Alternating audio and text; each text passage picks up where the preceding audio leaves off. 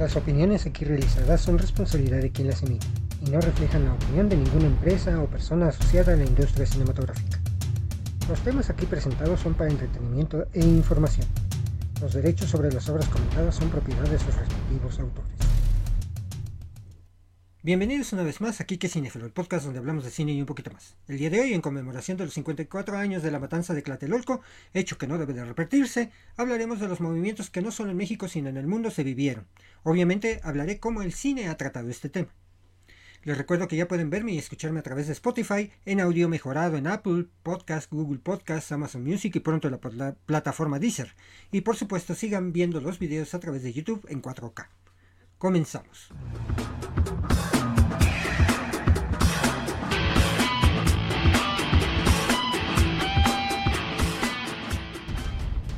Sígueme en mis redes sociales. Todos los Kikes van con K. Facebook, diagonal, Kike Cinefilo. En Twitter, arróbame como Cinefilo Kike. En Instagram, arróbame como Kike-Cinefilo. En YouTube, busca mis videos en el canal Kike Cinefilo. Dale la campanita y suscríbete. Y me encuentras en Spotify. También me puedes escuchar a través de Apple Podcast y en la plataforma Google Podcast. Bienvenidos. Acompáñenme a escuchar el desarrollo del tema de hoy. A 54 años de 1968, es necesario revalorar el impacto que tuvo aquel año en el imaginario político y cultural de América Latina y el mundo. Las protestas y actos de rebeldía de los estudiantes y jóvenes partícipes no fueron exclusivos de México. Tampoco es posible reducir los acontecimientos históricos de ese año trascendental al Mayo francés o a la Primavera de Praga. En diferentes partes del mundo y de manera particular en América Latina y el Caribe, se experimentaron una serie de sucesos que agitaron políticamente a varios países del orbe. No solo se trata de alcanzar libertades políticas y establecer un nuevo orden democrático. El derrocamiento de gobiernos, la resistencia al imperialismo estadounidense y a dictaduras militares. La búsqueda de alternativas por vía pacífica o armada la reivindicación de derechos laborales fueron algunas de las motivaciones que causaron convulsiones políticas. Los diversos movimientos juveniles y estudiantiles tuvieron características específicas y sus interacciones con grupos sociales, organizaciones y partidos políticos jugaron un papel importante en el devenir histórico de sus países. Todo ello en el contexto de la Guerra Fría, la influencia de la Revolución cubana y de las luchas en Vietnam. Así, como las manifestaciones de la contracultura. De esta manera, en este podcast hablaremos y destacaremos y reflexionaremos también sobre la importancia que tuvo el 68 en distintos escenarios del mundo y de nuestra América. Algunas voces han reconocido a 1968 como un año axial en la historia del mundo. Esto fue así para la historia política de ciertos países, aunque no para todo el orbe. Sin embargo, se puede reconocer que en varios escenarios políticos, sociales y culturales, 1968 tuvo amplias repercusiones. Sin duda, para el caso mexicano fue cardinal en el desarrollo de su vida política, como probablemente lo fue en otros tales como Francia por el impacto que tuvieron las protestas estudiantiles y obreras de mayo de aquel año. Recordemos que la rebelión estudiantil francesa se extendió por diversas provincias del país europeo, incluyendo el estallamiento de una huelga general pero generó al mismo tiempo una ruptura con la izquierda tradicional y un cuestionamiento a las formas políticas de gobierno imperantes en ese momento en Francia. Se sabe que hubo tres mayos, el levantamiento estudiantil, la revolución juvenil, el movimiento reivindicativo de los trabajadores, la huelga general, y el mayo de los políticos, la crisis del régimen. De más que de su fusión, nació el movimiento. Pero lo que hizo decisiva o explosiva esa concordancia fue una discordancia latente y súbitamente revelada, donde la crisis de Mayo resultó a la vez síntoma y remedio. Tres hicieron una porque una hacia dos no lo hicieron. El gobierno del general Charles de Gaulle se vio obligado por las circunstancias a convocar un referéndum en todas las regiones de Francia, a fin de ganar más legitimidad, ya que en las elecciones de 1965 había perdido muchos votos así como por el impacto de las revueltas de mayo, cuando la policía ocupó distintos centros universitarios en el territorio galo. En ese escenario europeo surgió también en Berlín la protesta estudiantil y juvenil que venía acumulando fuerzas desde 1967. En esa ciudad de la entonces República Federal Alemana, el 2 de junio de aquel año muere el estudiante Benno Ornersor por los disparos que realizó la policía, cuando arremetió contra una marcha de protestas de universitarios por la visita del Shah de Irán. Este hecho agudizó el malestar y la rebelión no solo del movimiento estudiantil alemán contra el autoritarismo del gobierno del presidente Heinrich Lübeck, a quien se le acusaba de haber colaborado con el arquitecto Albert Speer en la construcción de campos de concentración, sino también contra los medios de comunicación hegemónicos por la manipulación de los hechos. Así, en abril de 1968 sufre un nuevo atentado el principal dirigente estudiantil del momento, Rudi Dutschke, activista que impulsaba un movimiento contra la guerra y por la paz, así como un férreo defensor de la emancipación femenina, cuyo autor fue un ultraderechista de nombre Joseph Bachmann. Años más tarde, en la década de 1990, Duschke se convertiría en un activo dirigente del Partido de los Verdes junto a Joschka Fischer, quien llegó a ser ministro de Relaciones Exteriores en la administración del canciller Gerhard Schröder, con la alianza del Partido Socialdemócrata de Alemania y el Partido de los Verdes. En marzo de aquel año de 1968 se suscitaron una serie de protestas en Varsovia por la censura de la obra Disiadi, Los antepasados de 1823, del poeta romántico Adam Mickiewicz, con la justificación de que dicha obra del siglo XIX contenía referencias antirrusas y contra el socialismo. La obra había sido dirigida por Kazimierz Dekmek y fue escenificada en 14 ocasiones, la última el 30 de enero de 1968. Junto con la censura, Dekmek fue purgado por el Partido Comunista y despedido del Teatro Nacional de Varsovia. Esto dio motivo para que el 2 de marzo la Unión de Escritores y la Unión de Actores condenaran la prohibición. Mientras tanto, el 8 de marzo en la Universidad de Varsovia, las protestas de los estudiantes llevaron una serie de enfrentamientos con la policía antidisturbios y con brigadas de trabajadores, lo que provocó que se extendieran las protestas a ciudades como Breslau, Cracovia, Dansk, Kligiet, Lublin, entre otras. La rebelión juvenil estalló tras la expulsión de dos alumnos de origen judío, Adam Michnik y Henrik Slafker, por su crítica al régimen político dominado en aquel momento por el Partido Obrero Unificado Polaco. La coyuntura fue aprovechada por las dos tendencias prevalecientes al interior del partido gobernante para dirimir sus contradicciones. Resultó hegemónica la corriente nacionalista, de lo que resultó una depuración del partido y una purga en el seno de la sociedad polaca contra los ciudadanos de origen semita acusándolos de sionistas. Alrededor de 13.000 polacos de origen judío se exiliaron de Polonia, principalmente hacia los países occidentales, más que hacia Israel. El movimiento estudiantil italiano de 1968 tuvo como elementos centrales la convergencia de dos expresiones políticas de la época.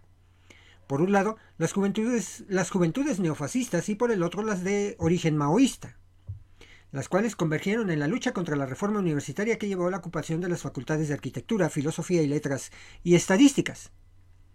Así, el 1 de marzo de aquel año se desarrolló un fuerte enfrentamiento entre los estudiantes universitarios y la policía, en lo que se conoció como la batalla de Valle Giula.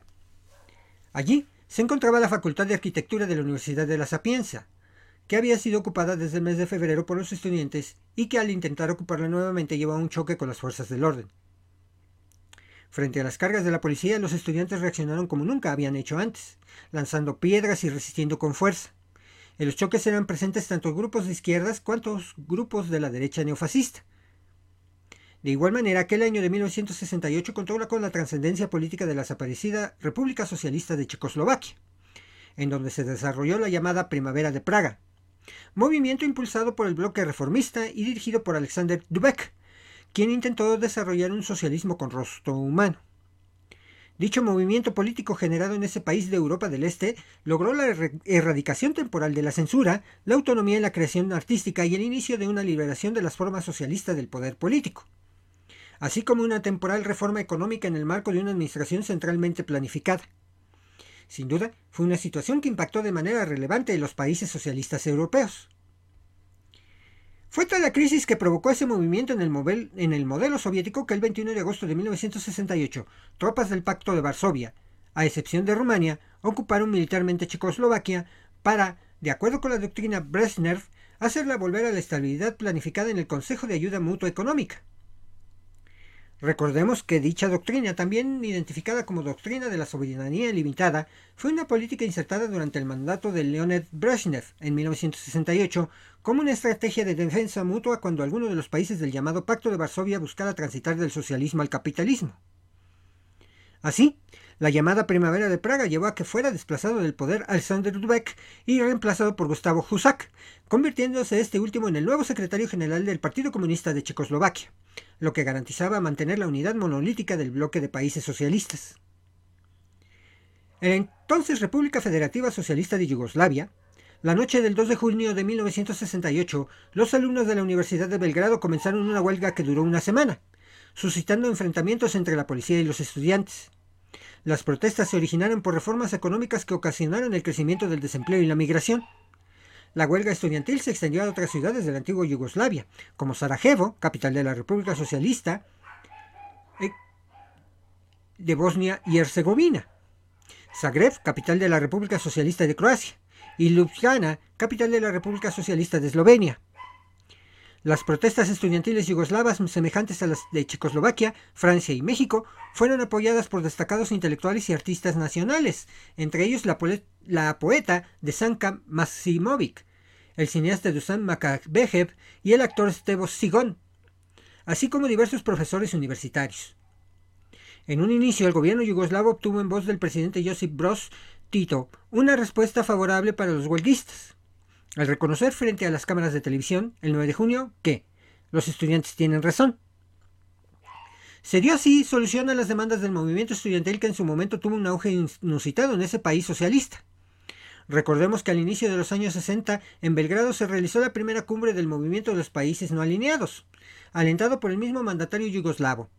Este movimiento ha continuado hasta nuestros días teniendo su más reciente cumbre en 2016 en Caracas, Venezuela.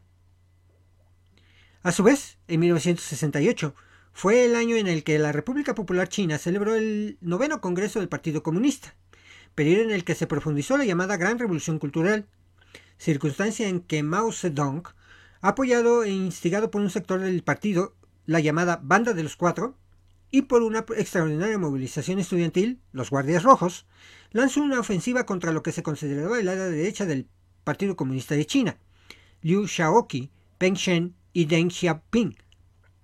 Aquella política cultural se extendió a amplios núcleos de la clase obrera y al interior del Ejército Popular de Liberación. Esa situación se prolongó hasta 1978 cuando asume el poder Deng Xiaoping y se da un nuevo rumbo que hasta nuestros días se configura lo que se conoce como socialismo con características chinas, es decir, tal como lo afirmó el actual presidente chino Xi Jinping. El socialismo con peculiaridades chinas es el socialismo y no otros ismos. Y si se pierde el principio fundamental del socialismo científico, tampoco es socialismo. En cuanto a qué ismo aplica un país, lo importante radica en si este ismo puede o no resolver los temas históricos que aquel que enfrenta. La historia y la realidad nos hacen saber que solo el socialismo puede salvar a China y solo el socialismo con peculiaridades chinas puede ayudar al país a desarrollarse. Esto es una conclusión histórica y opción del pueblo. A medida que se desenvuelva el socialismo con peculiaridades chinas, nuestro sistema ganará en madurez cada vez más. Su superioridad se hará obvia en mayor grado y nuestro camino a seguir será más amplio. Esto lo dijo Xi Jinping en 2014. Mientras tanto, desde comienzos de 1968, los combates y las ofensivas guerrilleras en los territorios ocupados por las tropas estadounidenses de Vietnam del Sur fueron de la mayor relevancia. Así se desató una poderosa insurrección popular, la llamada Ofensiva del Tet, por parte de las fuerzas del Frente Nacional de Liberación de Vietnam, situación que permitió liberar a una destacada porción del territorio vietnamita, que obligó a la ocupación militar estadounidense a replegarse hacia los alrededores de Saigón. En general, Bo Nguyen Giap, uno de los principales estrategas de la lucha de liberación del Vietnam de aquellos años, afirmó nuestra resistencia se ha convertido en la vanguardia de la lucha de los pueblos del mundo contra el imperialismo yanqui. Los pueblos de los países socialistas, los pueblos progresistas del mundo, consolidan aún más su unión con nosotros en la lucha contra el enemigo común. La simpatía, el apoyo y la importante ayuda de la humanidad progresista constituyen uno de los factores determinantes en la victoria de nuestra resistencia. Esta situación incidió a tal punto que presionó a Washington a aceptar el inicio de las conversaciones con Hanoi en París. A pesar de estos enormes esfuerzos, el Vietcong logró lanzar en febrero de 1968 una ofensiva que capturó alrededor del 80% de todas las poblaciones y aldeas, aunque más adelante perdieron mucho terreno. Aquella ofensiva convenció a un gran número de estadounidenses de la inutilidad de la lucha y se presionó al gobierno para que se retirase de Vietnam. Esto no figuraba en los planes de Johnson, si bien suspendió el bombardeo de Nord-Vietnam en marzo de 1968. Paralelamente, en Estados Unidos se generó un fuerte movimiento pacifista frente a la intervención que se incrementó en Indochina. Dentro del territorio estadounidense se gestaron fuertes disturbios juveniles y estudiantes contra la guerra de Vietnam y la resistencia de los jóvenes a ser reclutados militarmente. De esa manera, presionado por la opinión pública, Washington tuvo que reconocer en los primeros meses de 1968 que su gobierno no ganaría la guerra de Vietnam, como sucedió con la salida de los últimos marines en 1973. En ese contexto de protestas antibelicistas en Estados Unidos, ocurrió el homicidio del líder afroamericano Martin Luther King el 4 de abril de 1968 en la ciudad de Memphis, Tennessee. Luther King había encabezado el movimiento por los derechos civiles de los afroestadounidenses y participó de manera muy activa en las protestas contra la guerra de Vietnam, así como en el combate a la pobreza en la mayor potencia militar del mundo campañas que lo hicieron merecedor del Premio Nobel de la Paz en 1964. Por otro lado, en medio del proceso electoral fue asesinado el candidato del Partido Demócrata a la presidencia de Estados Unidos, Robert Kennedy. El atentado aconteció el 4 de junio de 1968 y falleció dos días después en la ciudad de Los Ángeles. En ese escenario finalmente ganó las elecciones el aspirante republicano Richard Nixon, quien ya siendo mandatario en 1969 por medio del FBI, le declaró la guerra al, partido de las Panteras Negras. Recordemos que esto inició el 25 de junio de 1968.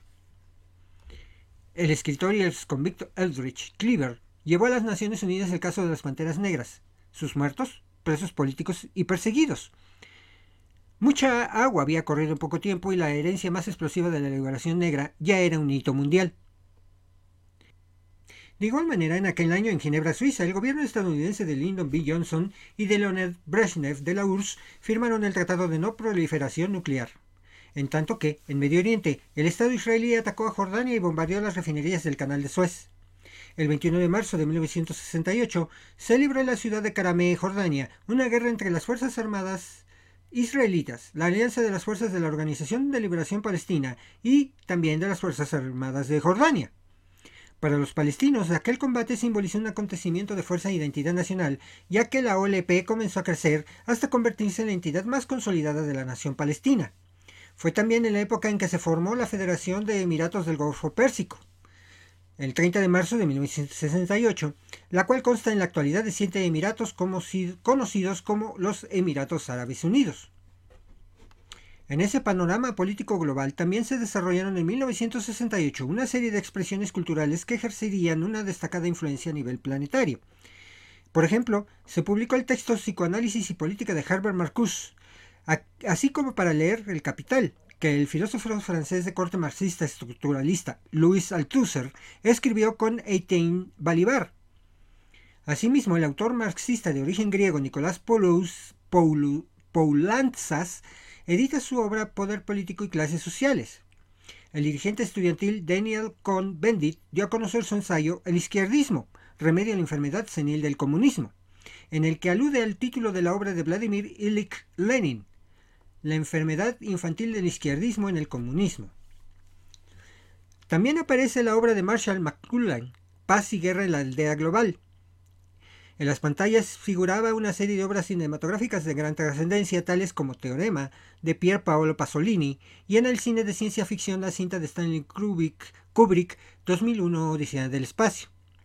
Por otra parte, desde la lógica comercial se proyectó en las pantallas estadounidenses El planeta de los simios del director Franklin James Schaffer, un fenómeno en el mundo occidental en esos años que acompañó la protesta. Fue la relevancia de la música y las canciones Joan Baez, Janis Joplin y Bob Dylan, así como los de los Rolling Stones y los Beatles.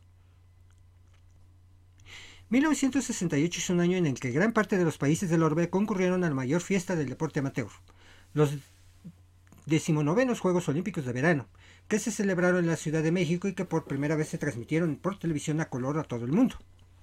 Los 60 también vieron nacer la irrupción del color en la vida cotidiana, cuya expresión máxima fue el paso de la televisión en blanco y negro a la de color.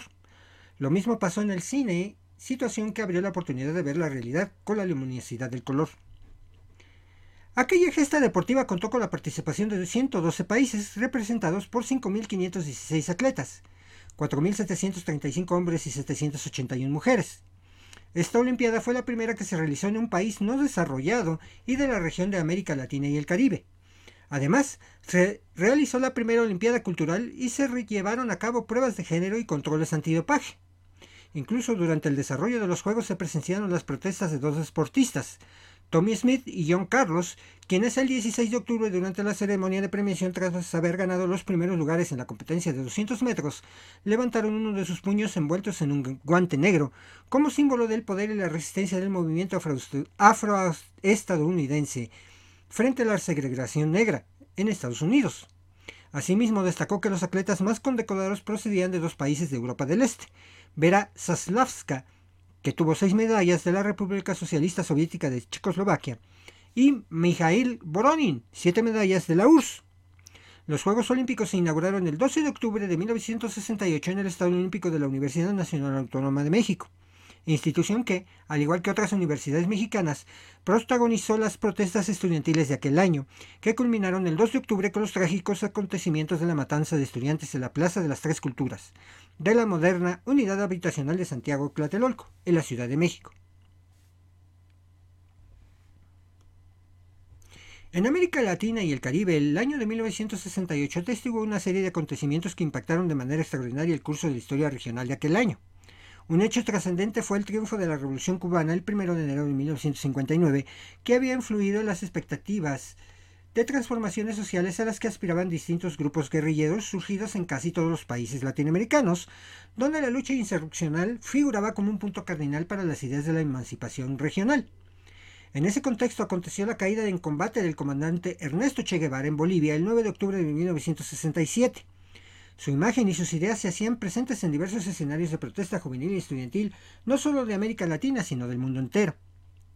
Al respecto nos dice el historiador Sergio Guerra Vilaboy que en los años 60 la región latinoamericana estuvo signada por una serie de acontecimientos políticos entre los que destacan los siguientes.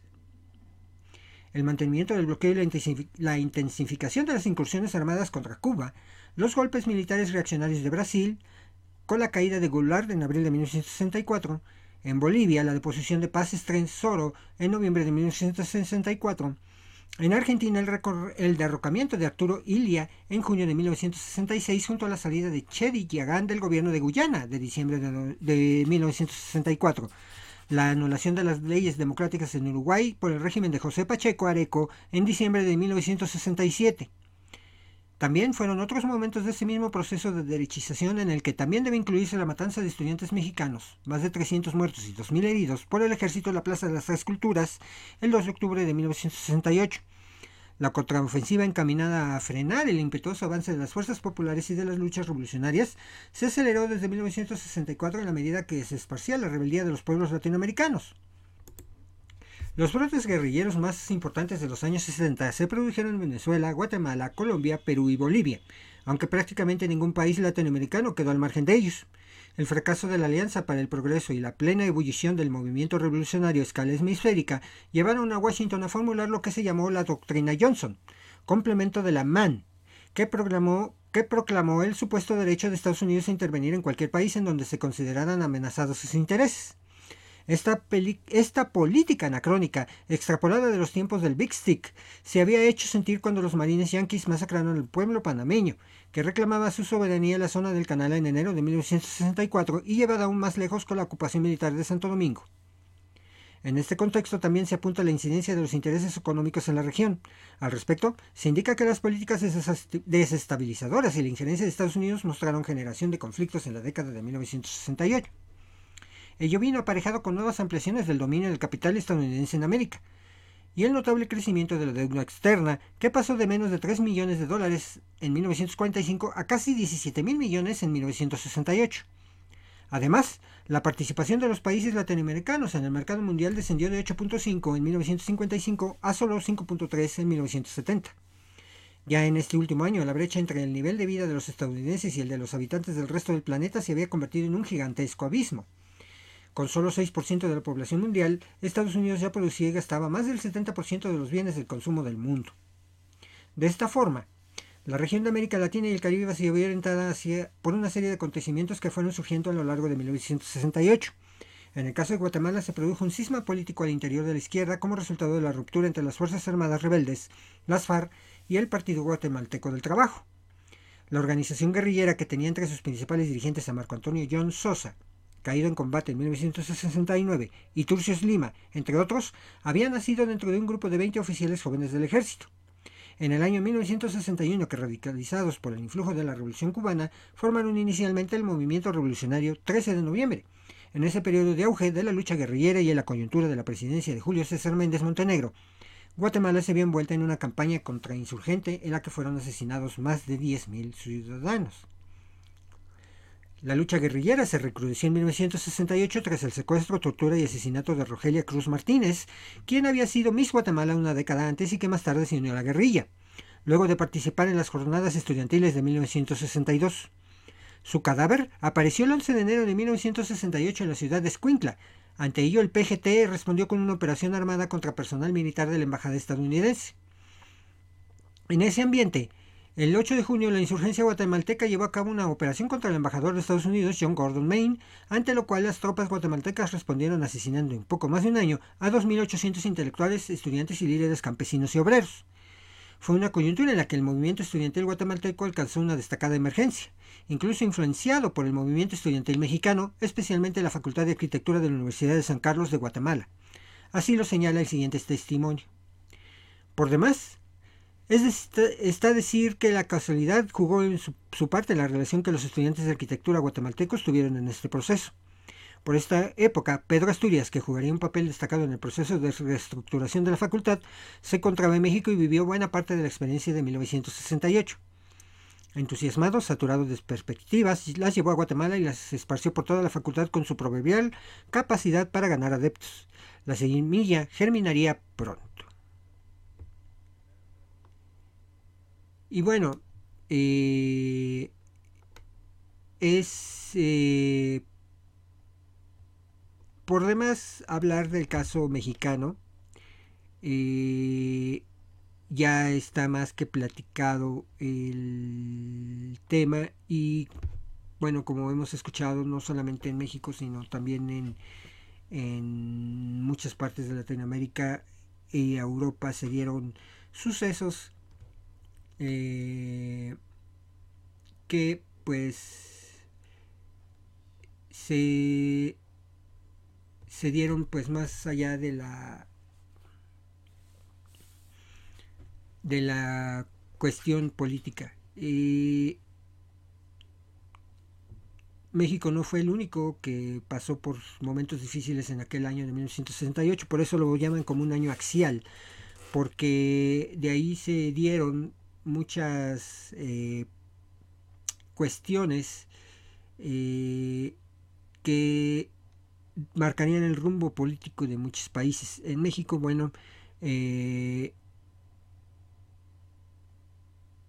fue algo que dejó una gran marca y que hasta hace muy poco tiempo se empezó a tratar. De hecho, hace, no me acuerdo si uno o dos años, falleció Luis Echeverría Álvarez. Eh, este personaje tuvo, era el secretario de gobernación de Gustavo Díaz Ordaz cuando sucedieron los hechos en Tlatelolco.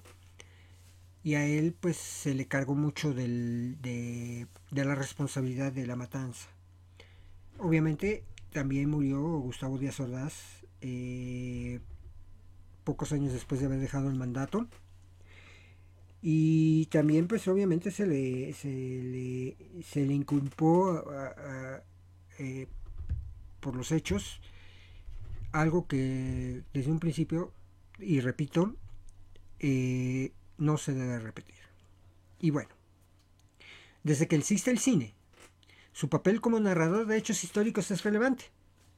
Si bien su punto de vista no ha sido siempre el más objetivo, existen documentos fílmicos de gran valor que han aportado la luz a determinados sucesos históricos no aclarados totalmente, contribuyendo así con la memoria histórica de nuestra humanidad. En este sentido, el cine generado a raíz de las revoluciones del 68 nos aporta pistas sobre este movimiento. Como sabemos, el 68 fue un año lleno de revueltas en las que el descontento general estalló, y aunque hablar de revolución en sentido literal tal vez sea mucho, lo cierto es que algo cambió en el mundo después de ese año. La guerra de Vietnam, la muerte del Che Guevara el año anterior y la de Martin Luther King en abril de ese año, el recuerdo de las protestas estudiantiles de Berkeley, el sentimiento general de que el capitalismo no iba a traer una mejor vida para la clase obrera ni para la mayoría de la gente, crearon un malestar que se fue acrecentando y que reventó en la primavera del 68. París, Berlín, Praga, México, Río de Janeiro, Madrid y algunas otras ciudades de Estados Unidos fueron protagonistas, en mayor o menor medida, con voces que se alzaban en busca de una mejor vida y más justa. Al frente estaban en su mayoría jóvenes estudiantes que empezaban a ser rebeldes y a decir a desoír las órdenes de sus padres. El movimiento de las pandillas juveniles, nacido en Estados Unidos, había generado interés en el cine se realizaron varias películas como Rebelde sin causa, de Nicholas Ray de, 1960, de 1955 con James Dean, convertido en un referente, o West Side Story de Robert Wise de 1961. Estas películas fueron vistas por jóvenes en todo el mundo que comenzaron a vestirse y comportarse de forma diferente. La juventud empezaba a ver a sus padres como fracasados o acomodados en el sistema y querían vivir la vida de otra manera. De todos los movimientos surgidos hay dos que quiero destacar por su peso, virulencia y su retrato posterior en el cine. Me refiero al Mayo francés y a las revueltas de México. El filósofo Alain Touraine habla de la masacre de Tlatelolco como uno de los hechos más significativos de 1968, aunque en su momento fuera ocultado y hoy sea una historia desconocida para la mayoría. Existen diferencias entre Mayo del 68 y las revueltas mexicanas. La historia lo dice y el cine también. Probablemente los elementos que marcaron esas diferencias fueron, del lado francés, el peso de Jean-Paul Sartre y la corriente del pensamiento existencialista, que planeaba sobre el inconsciente intelectual colectivo, y del lado mexicano, la celebración de unas Olimpiadas acogidas para exportar al mundo la imagen floreciente de un país que quería posicionarse internacionalmente. Así, Francia generó un cine más de preocupaciones intelectuales y de personajes que que erraban en medio de un vacío existencial, mientras que el cine mexicano necesitaba denunciar una masacre acallada por un gobierno que intentó quedar bien de puertas afuera. Un cine que buscaba la justicia histórica. Lo cierto es que a los estudiantes franceses nadie les iba a disparar. Como menciona Joao Moreira Sales en su hermosa película No Intenso Ágora de 2017, principalmente porque eran hijos de la burguesía y el gobierno quienes estaban en la calle, y nadie iba a dar esa orden. En cambio, a los estudiantes mexicanos sí les dispararon, sí los torturaron y sí los mataron. De la película que les hablaré es No Intenso Ágora. El mayo francés, especialmente sus consecuencias, ha sido retratado en el cine a través de varias películas. Una de ellas, La mamá y la puta, La mamá de la putain, de 1973 de Jaun Stutch, que refleja el ambiente de nihilismo posterior. Stutch cercano a Chahiers du Cinema, nos deja un excelente testimonio de la atmósfera que sucedió al 68. Así, en una conversación en un café parisino, Jean-Pierre Lodot deja a su interlocutora para dirigirse directamente a la cámara y afirmar: Crees que te recuperas cuando en realidad te acostumbras a la mediocridad. Después de las crisis hay que olvidarlo todo, como Francia, después del 68.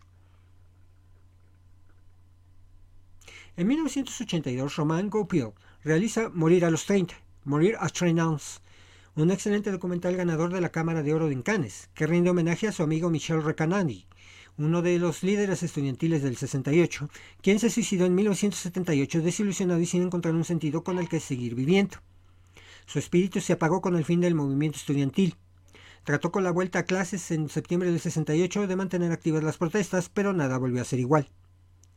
Con bastante posterioridad, tanto Bernardo Bertolucci como Olivier Assayas y Philippe Garrel presentaron películas ambientadas en el mayo del 68. Protagonizadas por estudiantes que nos dejan entrever cómo la atmósfera de rebeldía generacional y de ilusión por cambiar el mundo se diluyó rápidamente.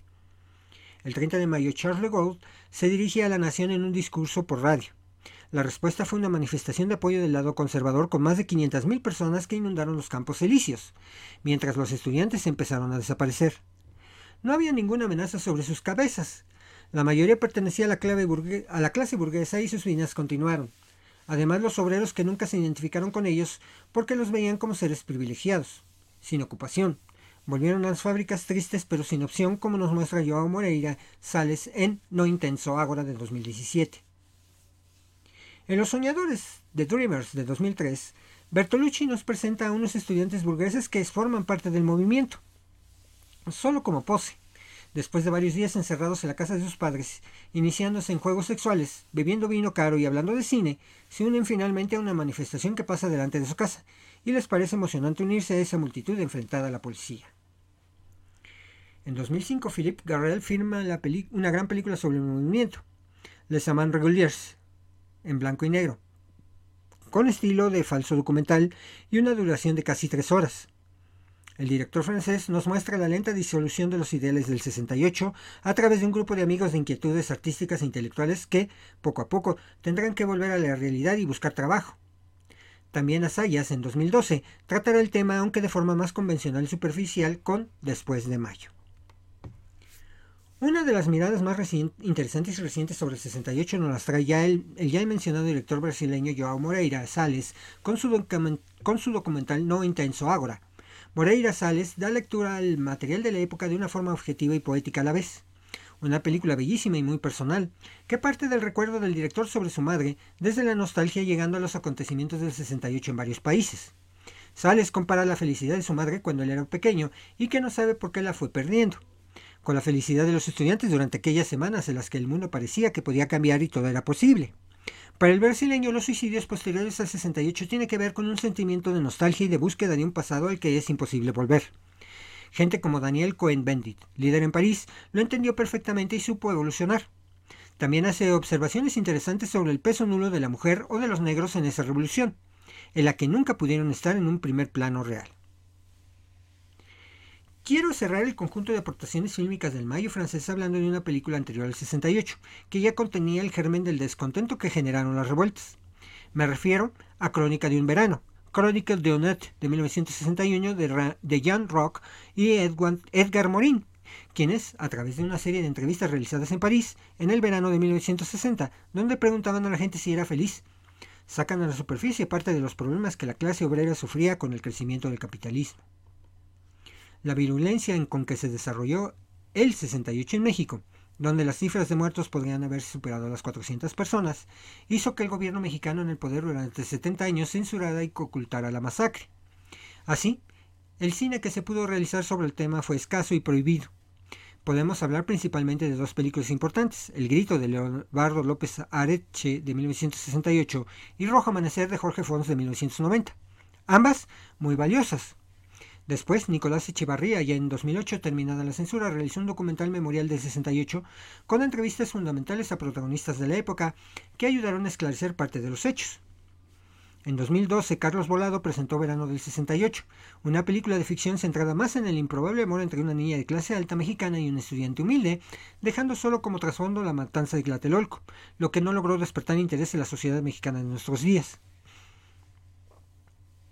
A la espera de su estreno en la pantalla está Olimpia, filmada en 2018, un largometraje animado dirigido por José Manuel Cravieto con motivo de los 50 años de los hechos y centrado en el batallón Olimpia, grupo de mercenarios contratado por el gobierno para callar a los estudiantes antes de la inauguración de las Olimpiadas. El grito. Esta película de Lobardo Gómez López Areche es un documento de valor incalculable que denuncia los hechos acaecidos en la Ciudad de México entre julio y octubre de 1968.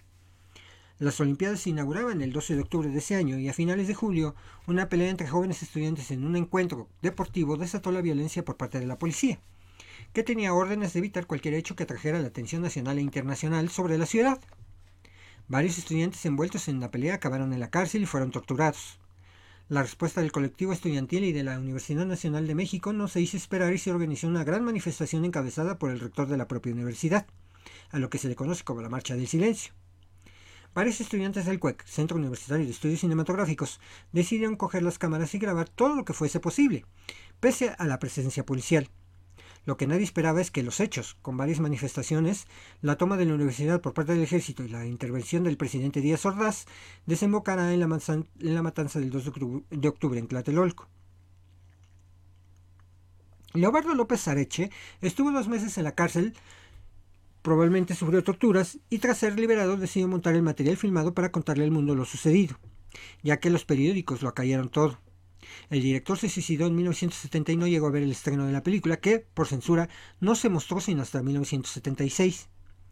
Las imágenes hablan por sí solas, y el trabajo y el texto de Oriana Fayasi emociona en un documento que ya es parte de la memoria histórica del pueblo mexicano.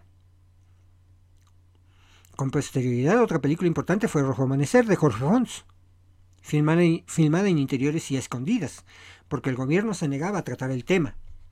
Fue el premio del jurado del Festival de Cine de San Sebastián, lo que ayudó para que Gabriel García Márquez convenciera al entonces presidente Salinas de Gortari, quien accedió a que dos copias fueran presentadas en las pantallas del cine. Si bien la calidad fílmica de la película no es la mejor, el contenido y las circunstancias en que fue producida la convierten en otro documento fílmico de gran valor.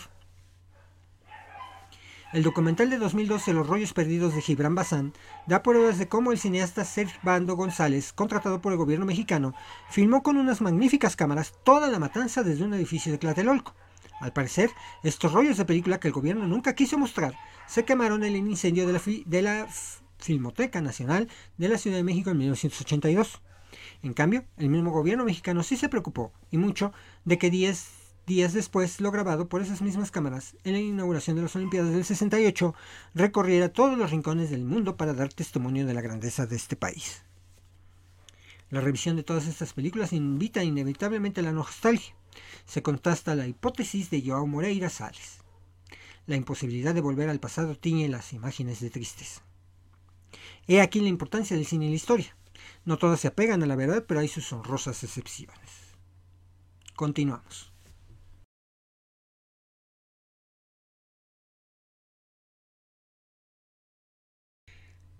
Esta es la recomendación de esta semana. La Liga de Super Mascotas, no confundir con los Wonder Pets de otra compañía.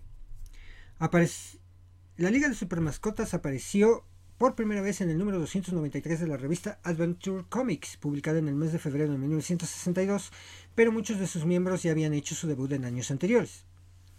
En Adventure Comics de, el 293 se nos cuenta cómo cuatro animales superpoderosos asociados con el planeta Krypton, Crypto el Supercan, Strike el Supergato, Beppo y el, super, el Supermono y Comet el Supercaballo, unen sus fuerzas para rescatar a Superboy y a sus amigos de las garras de un villano conocido como Brian Glow. Crypto y Beppo son originarios del planeta del Hombre de Acero. Fueron animales que el padre de Superman usó como sujetos de prueba antes de enviar a su hijo a la Tierra. Pero Strike y Comet, mascotas de Superchica, obtuvieron sus poderes de la misteriosa Kryptonita X y de los hechizos de Circe, la enemiga de la Mujer Maravilla, respectivamente. Esta primera alineación de la Liga de Supermascotas, las cuales ha habido varias en los cómics, no es la utilizada en la nueva película animada para cines basada en los superhéroes de DC. De sus miembros originales solo queda Crypto, el labrador retriever de color blanco con los mismos poderes de su dueño, que apareció por primera vez en la revista Adventure Comics de número 210 de 1955. Crypto no ha sido un extraño en el mundo de la televisión ya que ha aparecido en la serie animada de los años 70, Las aventuras de Superboy, en la serie animada de los años 90, Superman The, Animated Adventures y como protagonista de su propia serie en 2005. Pero esta es la primera aparición que el Supercan aparece en la gran pantalla. Eso si dejamos a un lado su efímera aparición en la película animada de los Teen, Titans. En la cinta animada de la Liga Super Mascotas, Crypto, con la voz de Dwayne La Roca Johnson, se ve obligado a pedir ayuda luego de que su dueño, con la voz de John Krasinski, y toda la Liga de la Justicia fueran capturados por Lulu, Kate McKinnon, una mamada conejilla de indias, lampiña, que fuera sujeto de prueba para los malvados experimentos del ex Luthor, interpretado por Mac Maron. Lulu adquirió superpoderes gracias a la kriptonita naranja, pero no fue la única. Junto a ella otros animales también se convirtieron en seres con poderes. Uno de ellos es Ace, Kevin Hart, personaje que apareció por primera vez en Detective Comics número 92 de 1955 y que se conoce como mejor como el Batisabueso. En los cómics, al igual que su dueño, Ace no posee superpoderes. Los otros animales son P.B., Vanessa Bayer, una cerdita fanática de la Mujer Maravilla que, aunque nunca apareció en los cómics, hace parte de un doble referente. Por un lado, Miss Piggy, el popular personaje del show de los Muppets, interpretó a la superheroína La Cerdita Maravilla, y por otra, en un grandioso capítulo de la serie animada Justice League Unlimited llamado This, This Little Piggy, Circe convierte a la Mujer Maravilla en Wonder Pig, con todo y diadema y lazo.